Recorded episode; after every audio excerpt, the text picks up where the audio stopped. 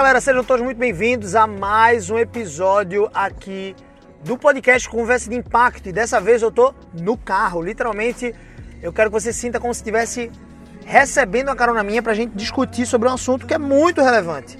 O tema de hoje é como viver uma vida inabalável. Entenda, inabalável, a gente vai entender o que significa ao pé da letra e como você pode de fato construir uma mente inabalável, uma mente blindada e como você pode viver de forma inabalável. No ambiente que nós estamos vivendo, né, de coronavírus, de tantas incertezas, empregos sendo, enfim, extintos, empresas fechando, salários sendo reduzidos, crise de alguma forma no, no comércio, na economia, crise nas empresas, financeira, é, enfim, crise na saúde, pessoas doentes, perdendo entes queridos. A crise é muito grande. Então, num ambiente como esse, como receber ou possuir a paz que excede todo entendimento? Como, por exemplo, estar cheio de um sentimento, de um espírito verdadeiramente inabalável, como o salmista Davi deixou muito claro lá no Salmo 51. Então é isso, sejam muito bem-vindos, vamos detonar junto.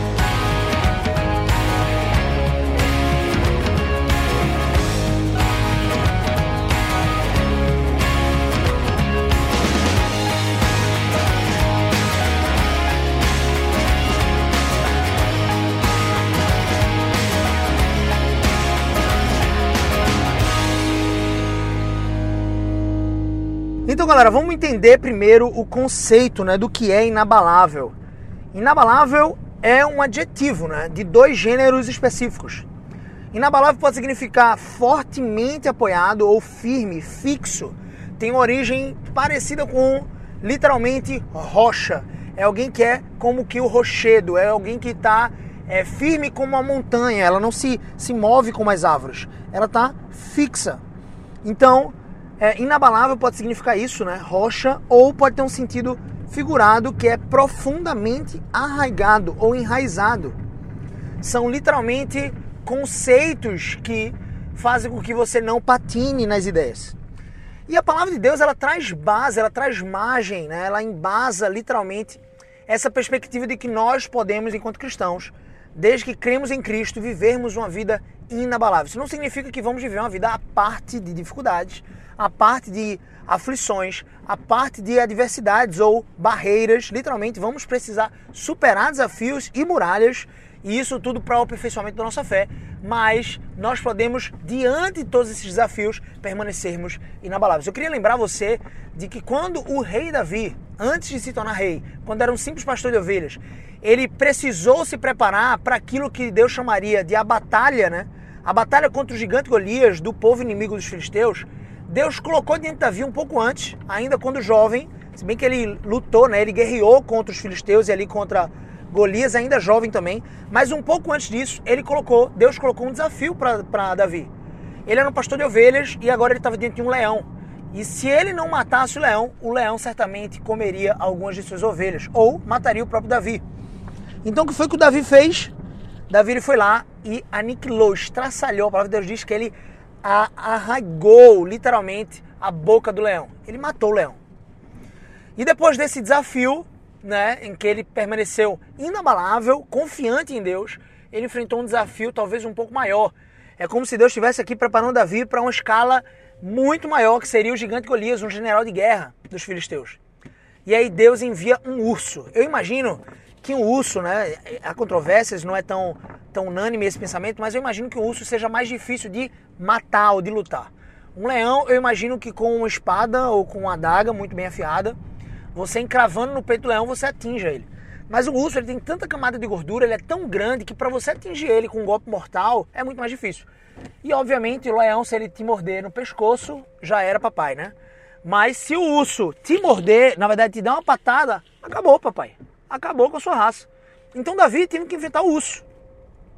Ao enfrentar o urso e matar o urso, ele também estava ali sem saber, sendo preparado por Deus para um desafio maior.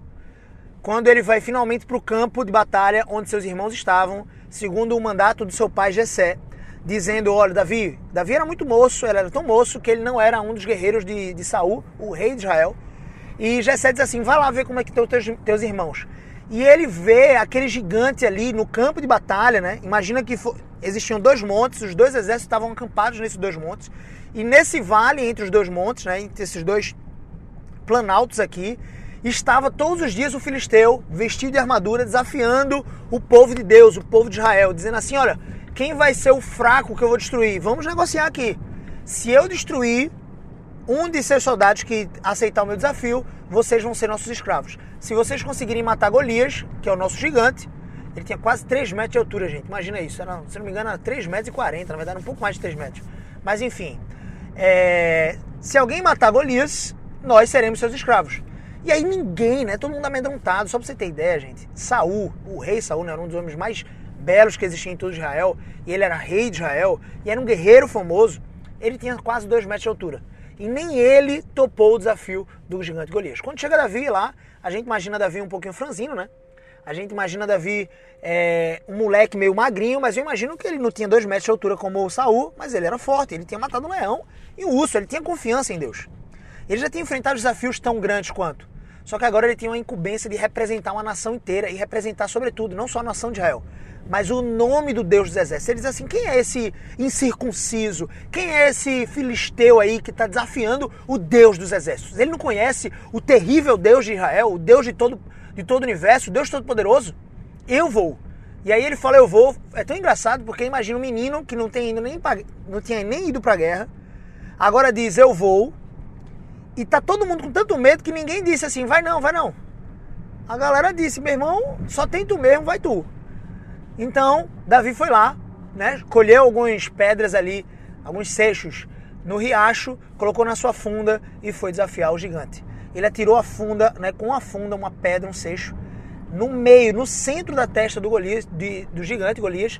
Ele caiu no chão e ao cair no chão, Davi não ficou esperando, claro, nem comemorando. Ele foi lá, pegou a espada do incircunciso, do filisteu e decapitou Golias com a própria espada arrancou a cabeça. Quando ele arrancou a cabeça, a galera ficou meio incrédula, né? Meu irmão, o que aconteceu? Os filisteus começaram a correr e os israelitas desceram ali o vale e foram atrás dos filisteus, perseguindo eles até matar um por um. É isso a guerra. Perceba, o rei Davi aqui, ele teve acesso a partir desse momento, ele não era rei ainda, né? Ele teve acesso a partir desse momento ao palácio real de Saul. Saul tinha prometido aquele que vencesse esse confronto com Golias a mão de sua filha mais velha. Termina que Saul nem confere, nem, nem, nem cumpre essa promessa, entrega sua filha mais velha como alguém que tá dando meio de João, é, João sem braço, né? Quem chama? Aquele cara que dá, vai dar uma de desentendido. O cara prometeu diante de todo mundo que quem matasse, a nação de Israel sabia, quem matou Golias vai possuir a mão da, da vai ganhar a mão, né, como esposa da filha mais velha de Saul. E ele não cumpriu isso com Davi, entregou para outro general. Aí o que foi aconteceu? Davi continuou servindo Saul de boaça, de boaça. Só que ele ganhou tanta proeminência no exército de Saul, né? A ponto das, das mulheres de Israel, quando os guerreiros voltavam do campo de batalha, eram muito, eram muito comuns você ganhar fama de acordo com as canções que os músicos compunham, né? Então, as mulheres, elas compunham certas músicas quando os guerreiros de Saul voltavam, dizendo assim: Saul matou seus milhares, mas Davi matou seus dez milhares. E aí Saul começou a se encher ali de ira, de inveja ele era invejoso, né? um cara que sempre foi muito bonito, sempre foi muito bem quisto, sempre foi o prestigiado, assumiu o posto de rei de Israel, agora tinha alguém que tinha mais atenção que ele. Ele termina conferindo a filha da sua, a mão de sua filha Mical, a sua filha mais nova, para Davi, eles se casam. Mas o resumo da ópera é o seguinte: Davi enfrentou desafios gigantescos, literalmente, né? Eu posso ser literal aqui.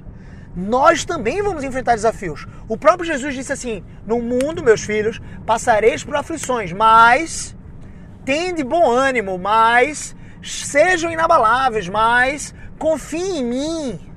Não titubiem, porque eu venci o mundo. Se eu venci o mundo, vocês têm esperança. Então creiam em mim. E a gente vai ver, por exemplo, no texto lá de Efésios, eu vou abrir as escrituras aqui literalmente, para a gente estudar um pouquinho sobre essa perspectiva do inabalável bíblico, né? Como eu, cristão, posso me tornar inabalável, e eu vou entender um pouco sobre isso. Efésios 6,13, carta do apóstolo Paulo à igreja em Éfeso. Ele diz assim, capítulo 6, versículo 13. Ele fala assim: Portanto, tomai a armadura de Deus, para que possais resistir no dia mau. Depois de teres vencido tudo, os seus inimigos, Satanás, permanecer finalmente inabaláveis. Inabaláveis. Então, a palavra de Deus diz assim: quando você se reveste da armadura de Deus, quando você se reveste da palavra, das armas certas para combater as principais lutas da nossa vida, que não são necessariamente desafios políticos, econômicos, desafios no empreendedorismo, no trabalho, na carreira, apesar desses desafios serem muito razoáveis. Os nossos principais desafios não são desafios no relacionamento, os nossos principais desafios são em vencer a batalha contra mim mesmo todos os dias. A batalha contra a minha natureza pecaminosa, que quer desonrar Deus, que quer desobedecer a Deus em todos os seus termos, em toda a sua palavra. Então, quando eu, eu preciso me preencher dessas armas para lutar essa batalha. E quando eu resisto a essa batalha, eu resisto no dia mal, eu consigo triunfar num dia muito difícil de tentações. Opa, eu permaneço como que inabalável. Então, a vontade de Deus para todo seu povo, para todo cristão, é que nós permaneçamos inabaláveis. A gente vai ler agora Salmos, a gente vai ler uma, uma, uma sequência de Salmos bem interessante. Salmo 10, versículo 6, diz assim: Salmo 10, derrubado dos ímpios é o título desse salmo. Versículo 6, diz assim a palavra de Deus: Pois diz lá no seu íntimo: Jamais serei abalado de geração em geração, nenhum mal me sobrevirá. Se você entender um pouco sobre essa perspectiva aqui, você vai perceber que essa é uma pessoa que confiava em Deus. Uma pessoa que confia em Deus, ela sabe que o Rei de todo o universo governa soberano, poderoso, presente nesse tempo que nós estamos. Então, Deus não é um Deus que está alheio a tudo que está acontecendo no mundo: coronavírus, é, fome, morte, miséria, a sua dor, a dor de uma perda de um ente querido. Ele não é alheio a isso, ele é poderoso o suficiente para cuidar das estrelas, cuidar de todo o universo, gerenciar tudo isso. E ele é poderoso o suficiente para ouvir o seu choro no interior do seu quarto. Ser inabalável não significa não chorar. Não significa não ficar triste, mas significa não necessariamente se desesperar além daquilo que Deus nos chama.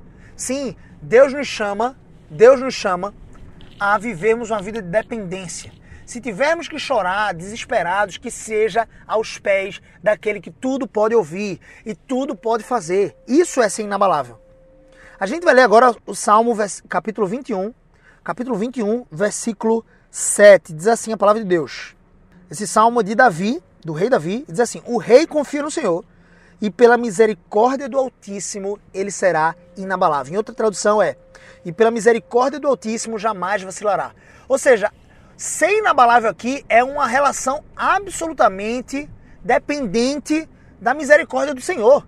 Ser inabalável não é ser independente de Deus. Ser inabalável não é ser independente de qualquer circunstância ou soberania.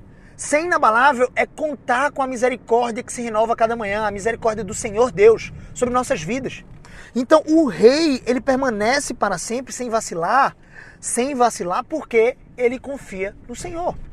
Ele confia no Senhor. E eu imagino que você está compreendendo um pouco mais sobre essa perspectiva de inabalável. Salmo, capítulo 27, agora. Capítulo 27, versículo 3, também um salmo de Davi. Esse é um dos meus salmos favoritos junto com o Salmo 119. Ainda que um exército se acampe contra mim, não se atemorizará, ou seja, não temerá o meu coração, não ficará vacilante o meu coração. E se estourar contra mim a guerra, ainda assim terei confiança, ainda assim permanecerei inabalável. Então Davi sabia o que era dormir sob pressão, papai tinha a galera toda, um exército acampado contra ele. Se alguém achasse Davi, ia receber uma recompensa, porque Saul queria matar Davi, queria a cabeça de Davi, ponto. Mas Davi dormia, ainda que perseguido, ainda que nas cavernas, ainda que sem um conforto de um lar, ele não tinha feito coisa injusta alguma e estava sendo perseguido, ele ainda assim permaneceria confiante. Por que ele permaneceria confiante? Porque ele confia no Senhor dos Exércitos. Ele tem velado por nós. Por isso nós podemos permanecer inabaláveis. Por isso eu e você podemos ser inabaláveis. Salmo 31, Salmo 31, versículo 2, vai trazer uma perspectiva boa sobre inabalável também para nós. É uma oração também de Davi. Eu vou ler desde o versículo 1. Ele diz assim: Em ti, Senhor, me refugio. Olha quem é o meu refúgio. Se Deus, o Deus dos exércitos, o Deus Todo-Poderoso, Deus do universo, é o meu refúgio, é Ele que me protege, eu não tenho que temer nada. A morte, o mal, eu não tenho que temer o desemprego, É óbvio que eu preciso agir. É óbvio que eu preciso recrutar energia para estudar o que é necessário. É óbvio que eu preciso recrutar energia e criatividade, me juntar com pessoas, pedir ajuda para poder construir algo. Faz parte da minha responsabilidade isso. Mas aquilo que foge da minha responsabilidade, de plantar, de semear, de arar a terra, de regar muitas vezes, ou seja, a colheita, quem dá é Deus, o resultado quem dá é Deus. Então confiar num Deus todo poderoso como esse faz com que eu me refugie e tenha total segurança. Em ti, Senhor, me refugio, o versículo 1 diz: Não seja eu jamais envergonhado, livra-me por tua justiça. Inclina-me os ouvidos, livra-me depressa. Sê o meu castelo forte, cidadela fortíssima que me salve. Olha o que ele está dizendo. Pois tu és, versículo 3, pois tu és a minha rocha. Daí vem a palavra inabalável, rocha e a minha fortaleza, muralhas sobre mim. Eu estou seguro. Por causa do teu nome, tu me conduzirás e me guiarás. Olha que interessante. Salmo de Davi trazendo uma perspectiva muito interessante para nós aqui. Trazendo uma perspectiva muito relevante para nossas vidas, para que a gente possa aprender, para que a gente possa aprender como se tornar verdadeiramente inabalável. Que para se tornar inabalável, nós dependemos da misericórdia do nosso Deus porque Ele é esse rochedo, Ele é o nosso refúgio, Ele é o verdadeiro libertador. Salmo 48, versículo 8. Mais um salmo aqui para a gente entender esse conceito inabalável. 48, versículo 8. Diz assim: Como temos ouvido dizer, assim ouvimos na cidade do Senhor dos Exércitos. Na cidade do nosso Deus, Deus a estabelece para sempre. A cidade do nosso Deus, ou seja, aquele que é a, a, aquela que é a reunião do povo de Deus, sempre vai permanecer. O que ele está dizendo aqui é que essa cidade da reunião dos povos, do povo de Deus, dos escolhidos ali, daqueles que creem no seu nome, essa não será jamais abalada. Essa cidade não será jamais abalada. É isso que nós precisamos compreender. Então a cidade do nosso Deus, ela é inabalável. Essa cidade dos eleitos, essa cidade dos que creram no seu nome, no nome do seu filho Jesus Cristo, que foram salvos, essa cidade não é abalada. Ou seja, se você crê em Cristo, nada pode te tirar das mãos de Deus. Nada pode te demover disso. Então, só para a gente entender isso, né? 48, versículo 8. Nós temos ouvido, e assim ouvimos, na cidade do Senhor dos Exércitos, na cidade do nosso Deus, Deus a estabelece para sempre ela sempre estará lá, inabalável. Rocha eterna é o Senhor sobre essa cidade. A, a, as fundações dessa cidade não são humanas, não são tijolos que se corroem, que são destruídos, como por exemplo o Coliseu. Se você for lá no Coliseu Romano, lá em Roma, você vai ver que é, o que tá, o que restou do Coliseu são escombros. Teve um período na Idade Média em que, principalmente a Igreja Católica Romana e outras instituições, tiraram os mármores né, que compunham ali o Coliseu para construir, por exemplo, entre outras coisas, a Basílica de São Pedro. Foi construído com mármore do Coliseu. Então o Coliseu hoje está só escombros. Por quê? Porque os fundamentos não são inabaláveis. Mas a cidade do Senhor, daqueles que conhecem o seu nome, essa é inabalável. Essa é uma cidade inabalável. Nós precisamos entender isso.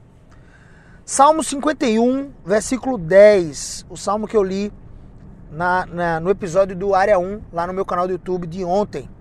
Versículo 10, o salmista Davi vai dizer assim: Cria em mim, ó Deus, um coração puro e renova dentro de mim um espírito inabalável. Salmo 62, versículo 6. Salmo 62, versículo 6 vai dizer assim: Só Ele é a minha rocha.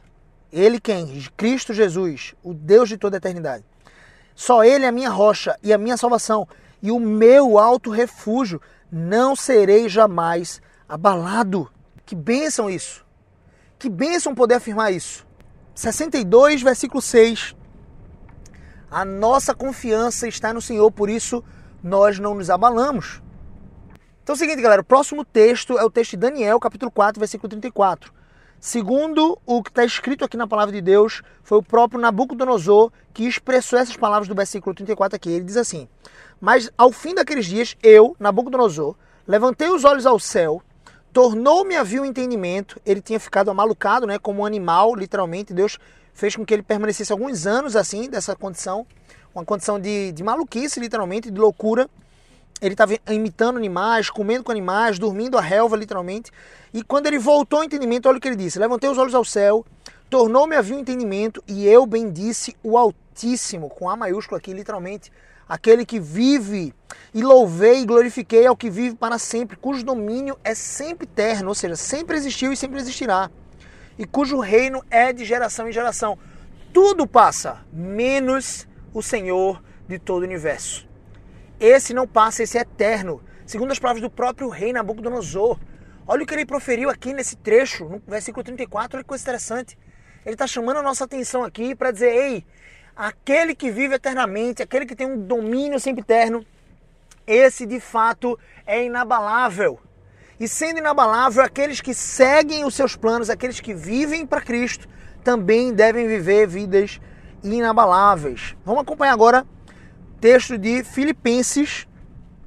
Vamos voltar lá para o Novo Testamento. Começamos com Efésios e agora a carta do apóstolo Paulo à igreja de Filipos, no capítulo 4, versículo 1, diz assim: Portanto, meus irmãos, irmãos amados e muito saudosos, minha alegria e coroa, sim, amados, permaneceis desse modo, inabaláveis no Senhor. A exortação de Paulo aqui ao final da carta, no último capítulo da carta de Filipenses, é: meus irmãos, eu tenho saudade de vocês. Meus irmãos, vocês são muito amados. Vocês são a minha alegria, a minha coroa. Literalmente, eu acredito que vocês são como que a recompensa de todo o meu esforço, daquilo que eu me esforcei por pregar o evangelho. Então, meus irmãos, a, o meu encorajamento para vocês, Paulo está dizendo aqui, é que vocês permaneçam firmes no Senhor que vocês permaneçam inabaláveis no Senhor. Não importa, meus irmãos, as circunstâncias. Você ouve aquela música, você canta provavelmente essa música na sua igreja. É, é, te louvarei. Não vou mostrar muito meus dotes musicais aqui para vocês, porque senão minha esposa vai pedir para eu parar aqui, né, amor? Já basta ela sendo torturada todos os dias, mas é mais ou menos assim. A música diz: Te louvarei. Não importam as circunstâncias, adorarei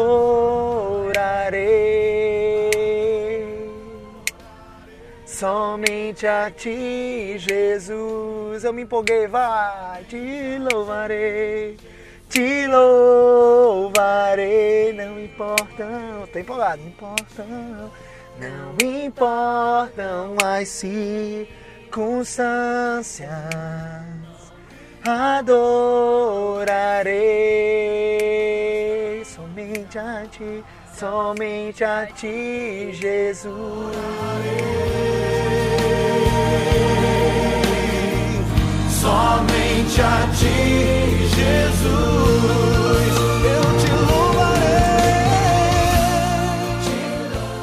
Já tô rouco depois de ter gravado duas lives, tô gravando aqui o podcast, mas saiu, viu, pai? Com a ajuda da minha linda, claro, que está aqui do meu lado. Vocês estão pegando a carona com a gente, tá, gente? Hoje a carona é em casal. Ela está aqui aprendendo e escutando o podcast em primeira mão, assim como vocês. Então, gente, não importam as circunstâncias, nós devemos louvar o Senhor que permanece para sempre. Olha o que Nabucodonosor disse. O Senhor permanece para sempre. Olha o que Paulo está nos exortando aqui, ó. Meus irmãos, não importa o que aconteça, deixa eu dizer uma coisa para vocês. Permaneçam firmes naquele que guarda a vida de vocês. Por isso que o cristão vive, vive tempos de paz mesmo quando está em guerra. Por isso que o cristão consegue deitar a cabeça no travesseiro e dormir em paz, porque ele sabe que quem guarda a sua vida é o próprio Deus. Que nenhum fio de cabelo cai em nossas cabeças sem que Deus permita. Ele é o Senhor soberano sobre todas as coisas. Pelo que eu andaria ansioso? Pelo que eu andaria inquieto? Meus irmãos, esse é um tempo de inquietude para a maioria das pessoas desesperadas, não sabem o que vai acontecer. Por mais que eu e você também naveguemos nesse mar de incerteza, nós temos uma certeza que é Jesus está no nosso barco. E se ele está no seu barco, meu irmão, você não tem o que temer. As ondas podem assombrar você, elas podem ser gigantes, as circunstâncias da vida, as dificuldades, o seu emprego, a sua empresa, a possível fome, mas Deus proverá livramento para os seus. Eu não estou dizendo que ele vai facilitar a sua vida, não, meu filho. Talvez ele tenha interesse em que você passe por esse momento de dificuldade, assim como ele tinha interesse que Davi enfrentasse o leão e o urso. Eita, meu Deus! Glória a Deus por isso, velho! Porque eu e você, nós temos esse privilégio de saber que todas as coisas, absolutamente todas as coisas cooperam conjuntamente para o bem daqueles que amam a Deus, daqueles que são chamados por Deus segundo seu propósito.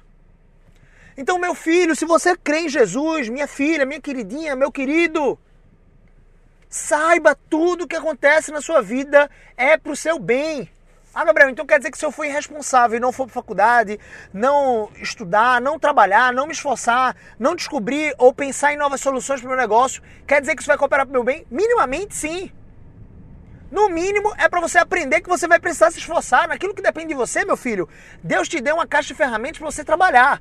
Deus te deu uma caixa de ferramentas para você durante o dia trabalhar. Agora, tem gente que quer descansar em cima da caixa de ferramenta, ou seja, naquilo que Deus chamou a gente para para trabalhar, a pessoa quer descansar. Mas a pessoa quer trabalhar em cima do travesseiro. O que é o travesseiro? O travesseiro é tudo aquilo que eu e você não temos controle. O que é que eu tenho controle? Eu tenho controle sobre estudar, eu tenho controle sobre ver um vídeo no YouTube que vai me ensinar uma, uma habilidade específica, uma profissão. Entenda isso. Eu tenho controle sobre o meu trabalho, eu tenho controle sobre é, me dedicar mais, dar o meu melhor andar mais uma milha. Eu tenho controle sobre isso. Agora, o que, que eu não tenho controle? Eu não tenho controle se fazendo tudo isso vai gerar o resultado que eu quero, que eu espero. Eu não tenho controle se a minha empresa vai continuar de pé amanhã. Eu não tenho controle se o meu emprego vai continuar lá quando eu voltar dessa quarentena. Eu não tenho controle. Então não trabalhe em cima daquilo que você não tem controle, meu filho.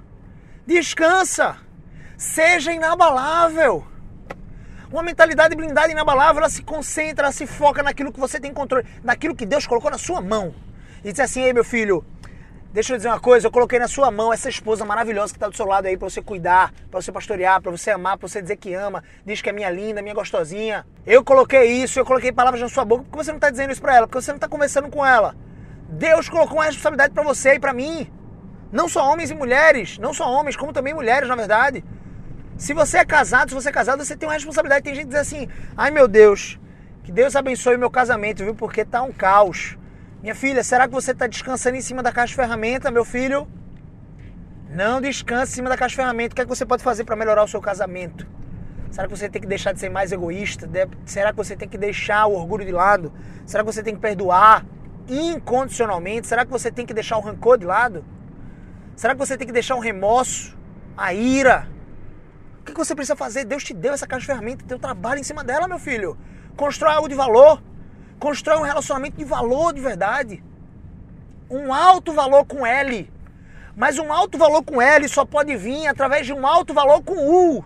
Quando você entende quem você é, quando você entende a perspectiva de Deus para sua identidade, ei, eu sou filho de Deus. Eu sou feito em imagem e semelhança do Criador. Então eu preciso aqui nessa terra transmitir essa imagem de maneira perfeita. Mas peraí, Gabriel, tem um problema. Eu sou imperfeito, eu sou pecador.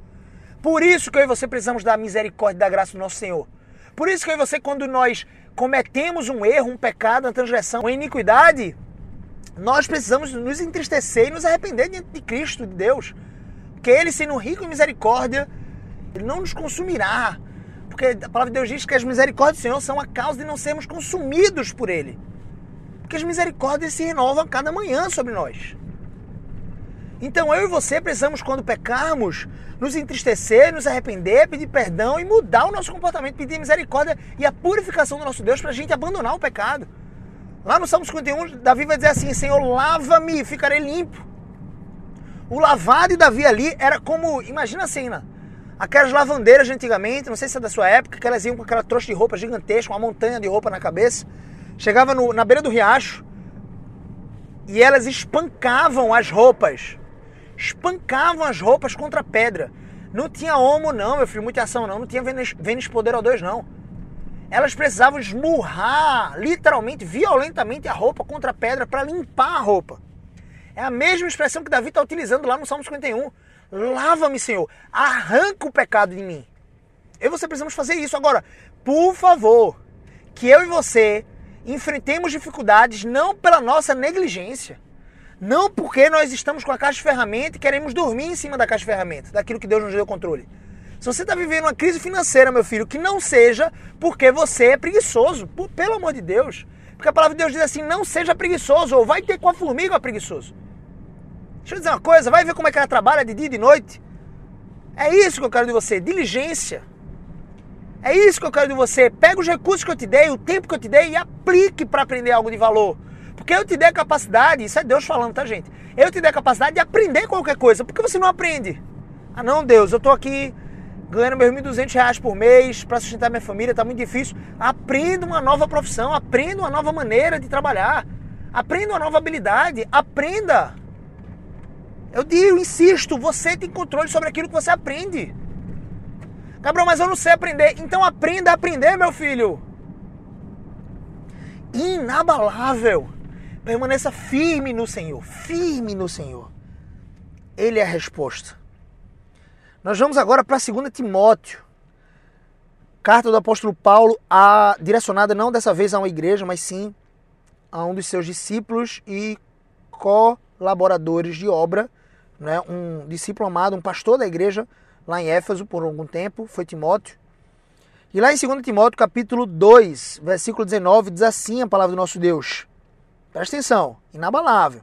Entretanto, Paulo está dizendo, o firme fundamento de Deus. Olha que parece até redundante, uma redundância que constrói um hipérbole aqui, né? É muito interessante. É uma redundância que constrói um hipérbole. O firme fundamento de Deus. Ele está meio dizendo assim: fundamento já é firme, geralmente. Mas pode ser que não seja. Mas eu estou dizendo que esse fundamento, meu filho, é de Deus e é firme. Olha que hipérbole, olha que grandiosidade da parada toda aqui.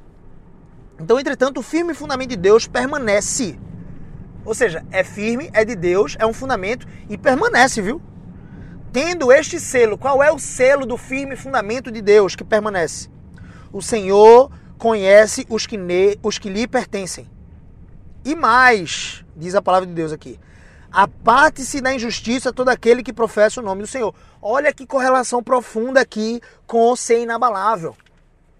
O firme fundamento de Deus que permanece para sempre tem o selo de é, o Senhor conhece os que lhe pertencem. Ninguém sai da mão do Pai, da mão de Deus, sem a sua vontade.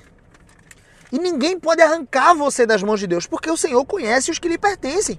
E ele diz mais: aqueles que lhe pertencem a Deus e que Deus conhece, eles se apartam da injustiça. É uma ação. Tem uma ação de Deus eu conheço os que me pertencem. Para pertencermos a Deus, foi necessário que ele pagasse um preço por nós, ou seja, uma ação dele de comprar o nosso preço, né? o preço da nossa escravatura, porque aquele que comete pecado é escravo do pecado. Nós todos éramos escravos do pecado, aqueles que creem em Cristo, então, são não mais escravos do pecado e passam a ser servos do Altíssimo, daquele que comprou um preço de sangue, do sangue do seu filho, as nossas vidas. Graças a Deus ele nos comprou, né? Imagina permanecer escravo do pecado. O fim é a condenação eterna, é a morte mesmo.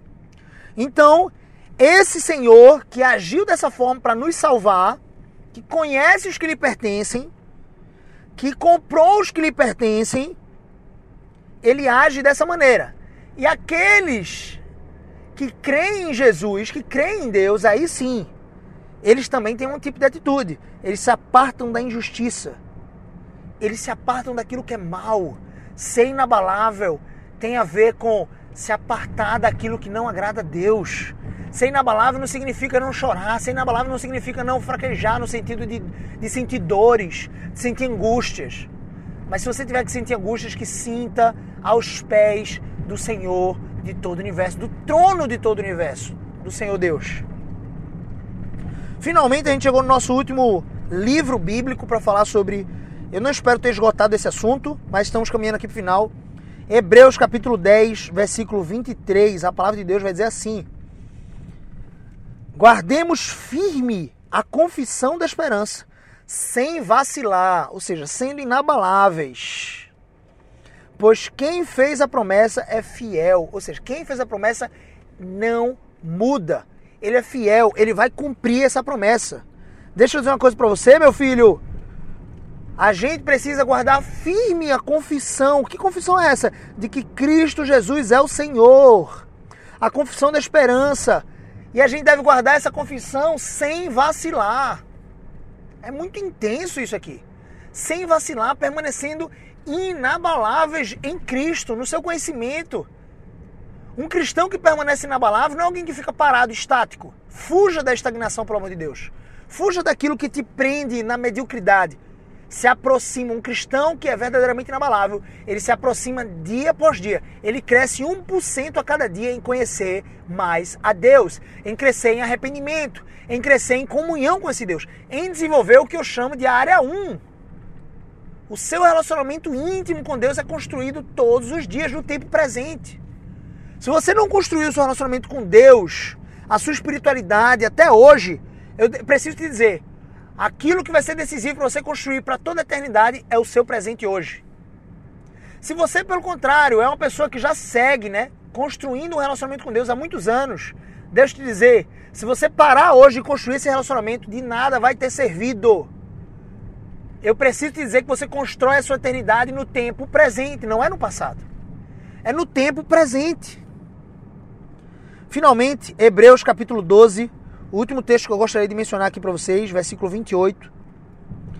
A palavra de Deus vai dizer assim: Por isso, recebendo nós um reino inabalável, retenhamos a graça, ou seja, vamos é, é, manter firmes aqui a graça, a graça de Cristo Jesus, pela qual nós servimos a Deus de modo agradável, com reverência e santo temor, porque Deus é fogo consumidor. Eu vou ler novamente.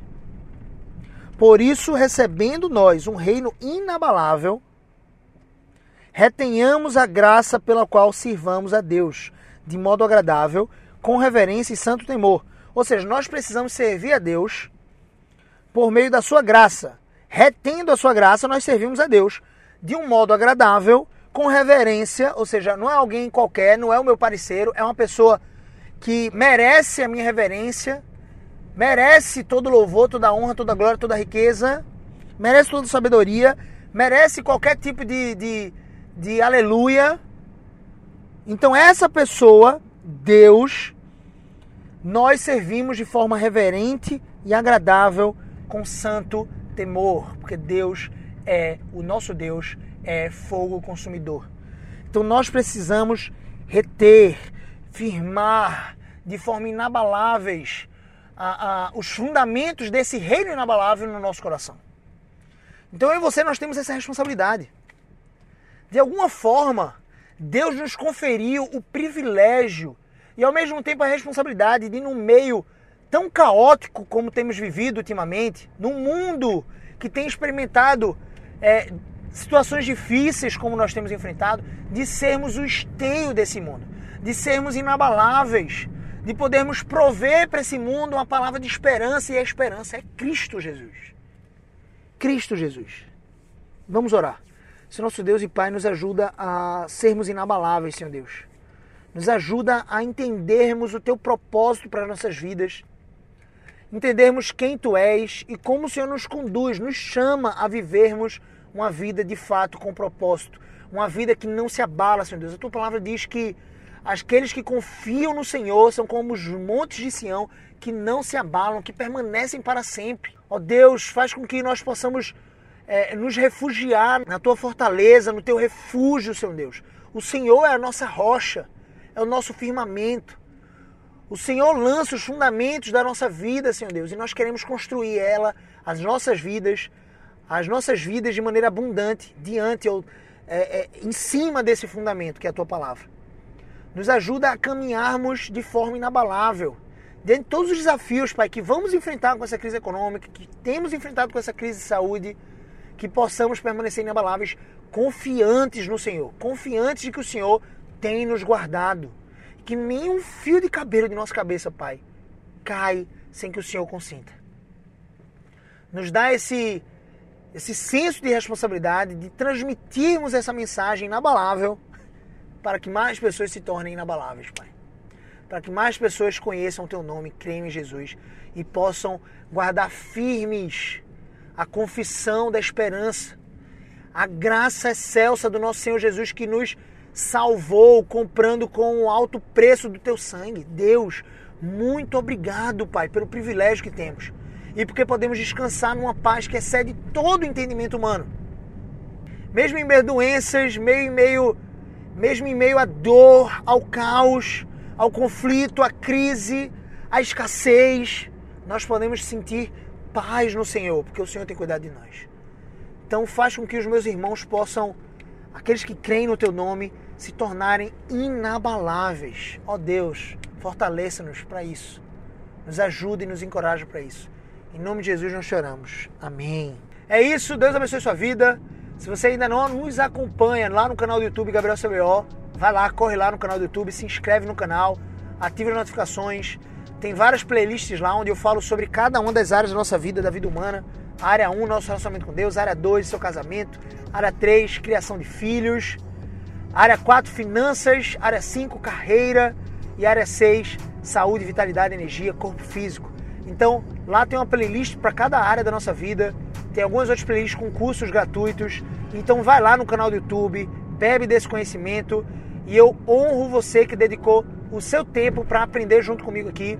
Eu compartilhei um conhecimento que eu também tenho aprendido, que é todos nós somos chamados a sermos inabaláveis. Que você possa ser inabalável, que você possa me reconhecer quando eu te chamar de inabalável a partir de hoje e que você possa viver uma vida de fato abundante para a glória de Deus em todas as áreas. Deus abençoe, tamo junto, conte comigo. Um grande abraço, valeu!